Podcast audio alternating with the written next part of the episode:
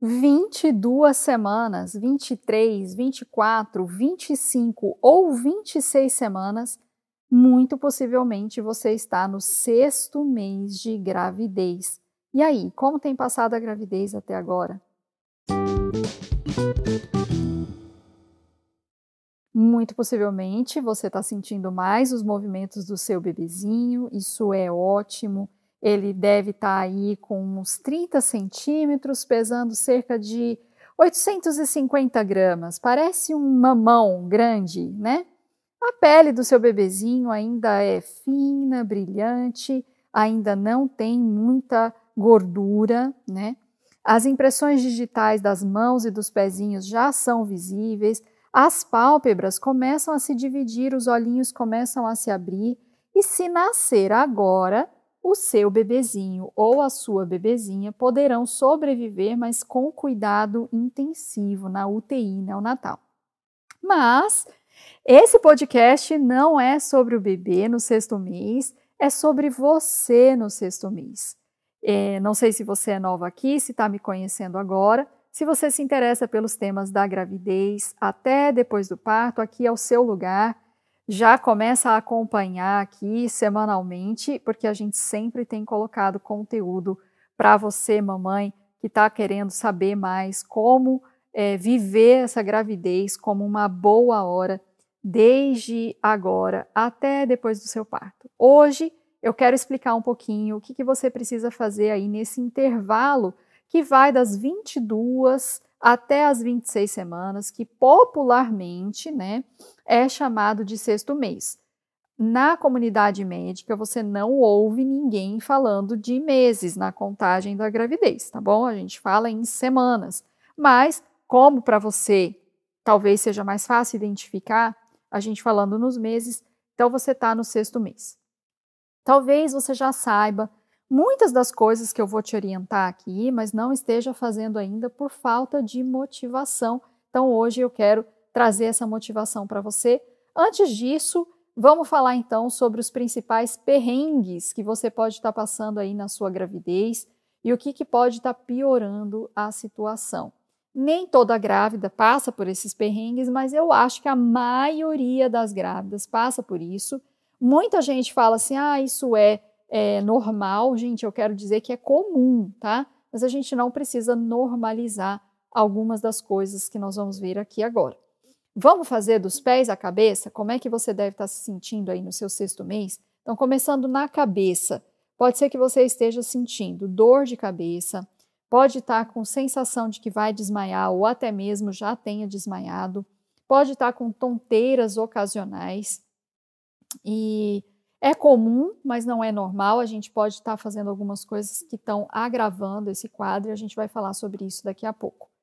Vamos falar então agora, indo da cabeça para o nariz. Você pode estar tendo então nariz entupido, sangramento, né, no seu no, no, sangramento nasal, e também pode estar experimentando um pouco de entupimento dos ouvidos, são alguns dos desconfortos na região respiratória aqui na nossa face.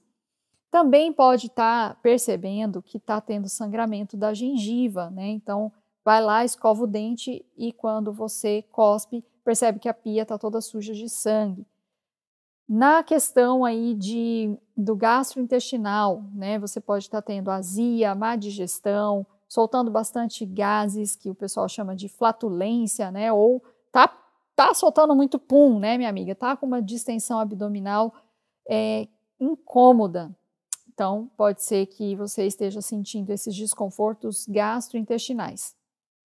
Ao mesmo tempo, tá com a fome de sete capivaras, né? Tá comendo tudo que vê pela frente, tá com apetite muito maior, passou daquela fase dos enjoos, de ficar muito é, escolhendo muito o que quer comer, agora está comendo até o que não comia antes.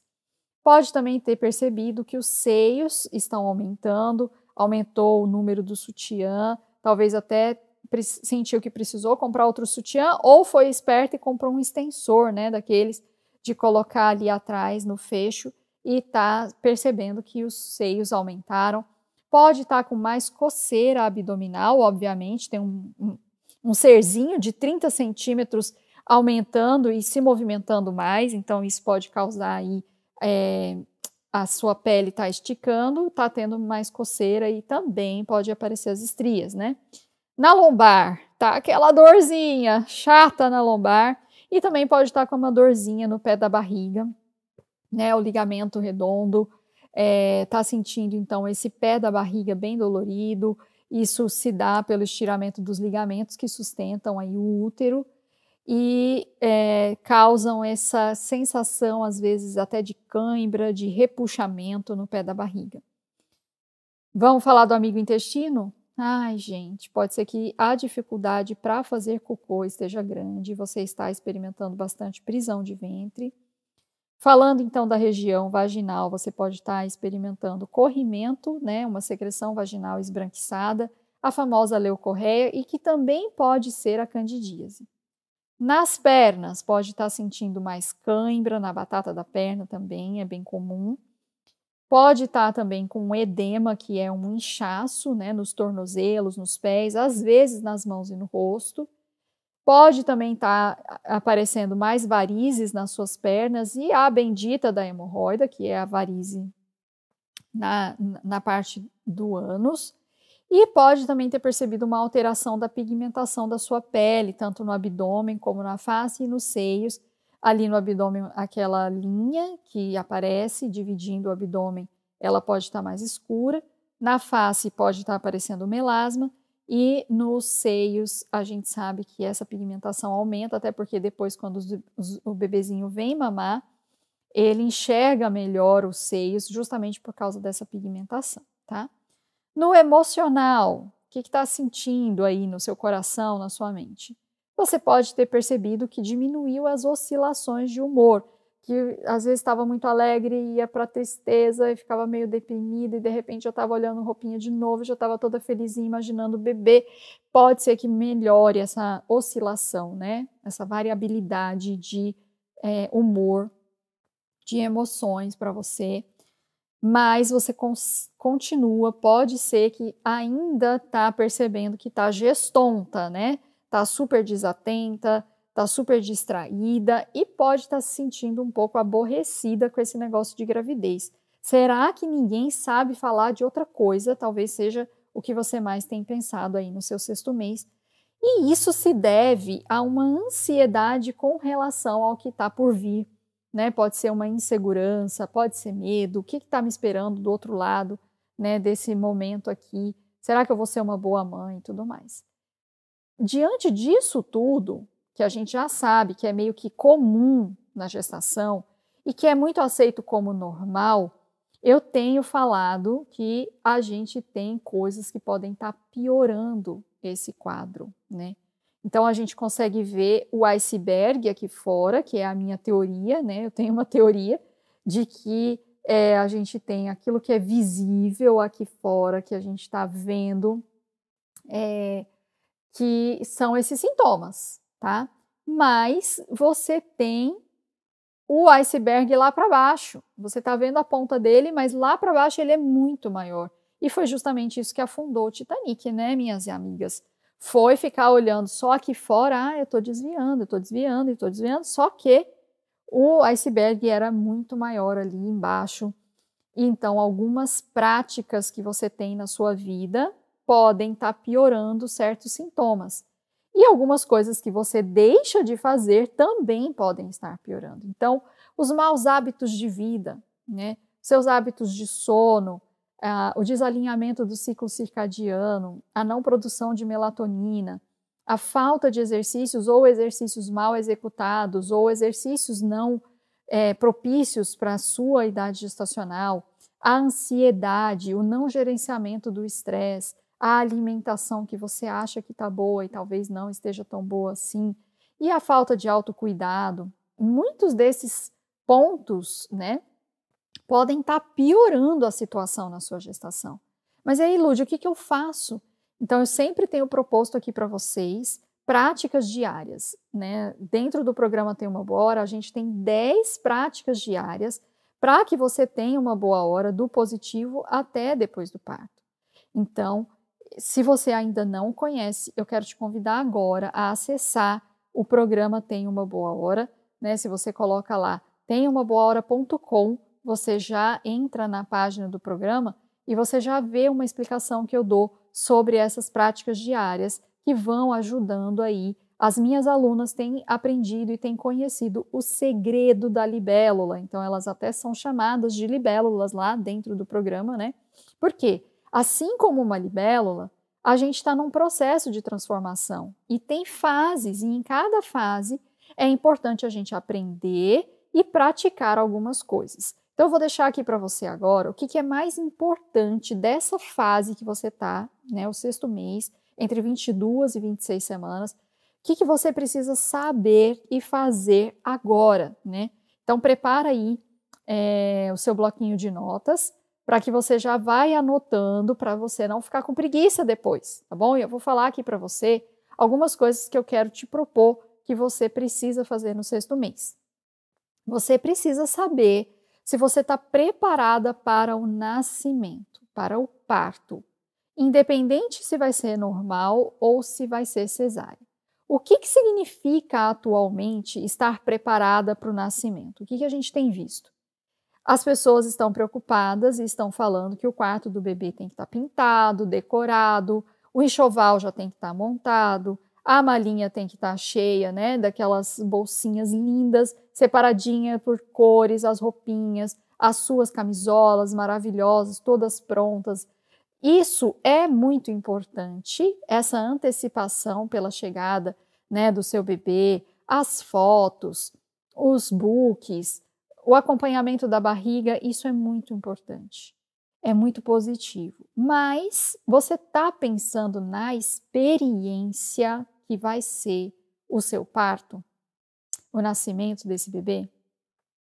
Você sabe o que esperar durante o trabalho de parto e o parto, se você vai passar por um parto normal? E o seu marido? Nós estamos no século 21, minhas amigas eu acho que não é mais recomendado e nem mais aceito que a gente vá para essa experiência ignorante, sem saber nada, tá?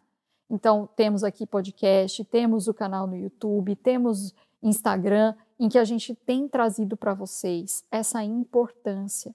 A preparação para a maternidade e para a paternidade é sinônimo também de preparação para o trabalho de parto e para a chegada do bebê. Então, vamos lá. Você e o seu marido têm participado plenamente das consultas no pré-natal? Vocês estão atentos? Sabem o que gerenciar? Sabem o que perguntar? Sabem que existe negligência no pré-natal?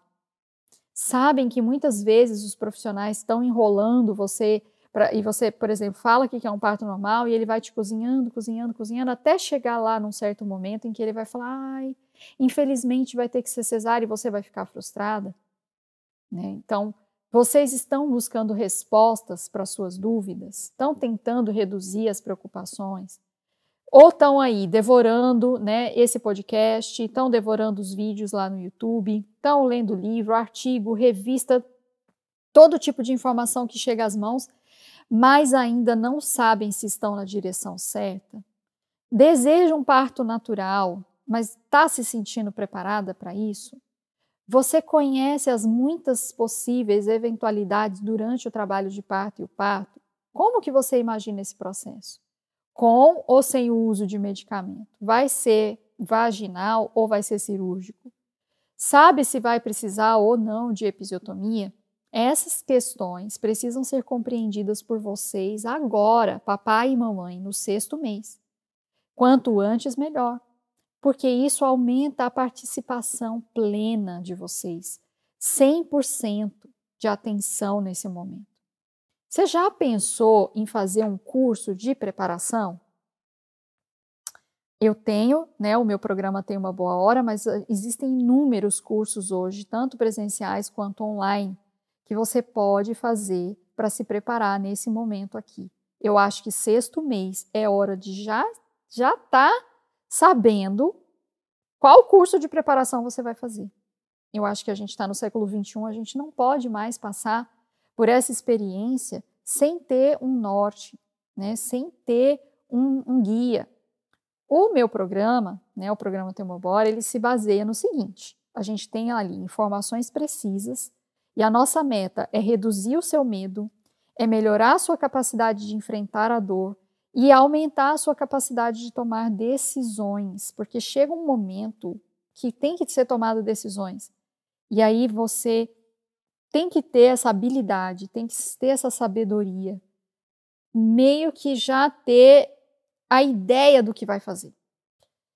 Outra coisa que a gente tem também são aulas com exercícios especiais de relaxamento, de desligamento, de controle muscular, de atividade respiratória, que vão aumentar então a sensação de controle de vocês sobre todo esse processo e contribuir para uma melhor resistência da sua parte, mulher, né, lá na hora do, do parto e talvez uma menor percepção de dor.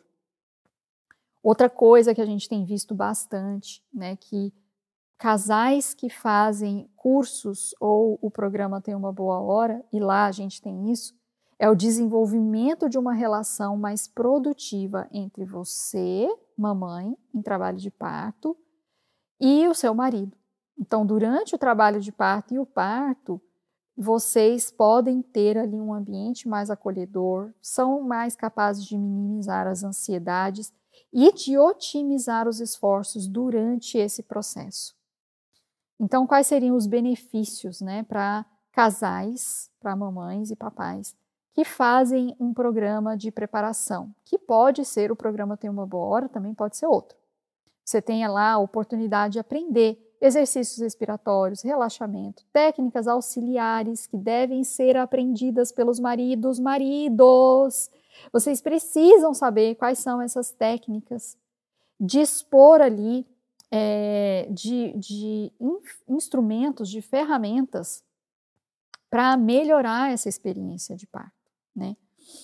Aí a gente tem também quando está num programa como o programa Tem Uma Boa Hora, a disponibilidade de um feedback de uma especialista, que no caso sou eu mesma. Então você tem a oportunidade de ir fazendo perguntas que surgem ao final de cada aula, que talvez você não se sente à vontade para perguntar para o seu médico. E não deveria fazer por aí na internet, em grupos de mamães.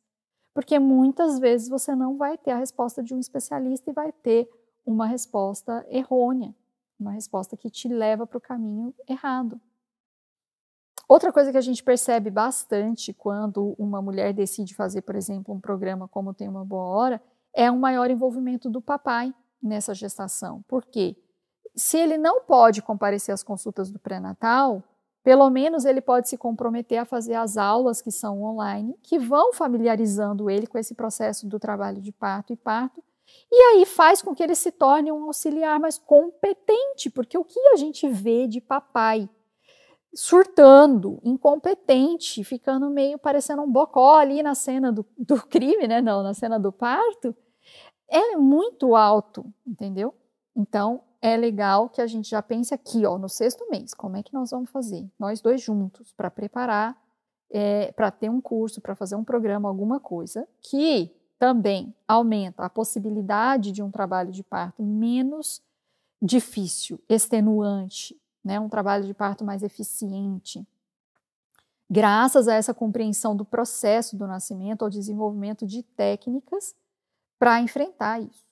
Então, os casais que fazem cursos preparatórios, em geral, consideram a experiência do parto mais gratificante do que os que não fazem possivelmente um trabalho de parto mais abreviado, e as pesquisas mostram que, em média, o trabalho de parto das gestantes preparadas em um curso é de menor duração do que os das outras, provavelmente porque o treinamento e a preparação permitiram que elas trabalhem a favor e não contra o trabalho do útero.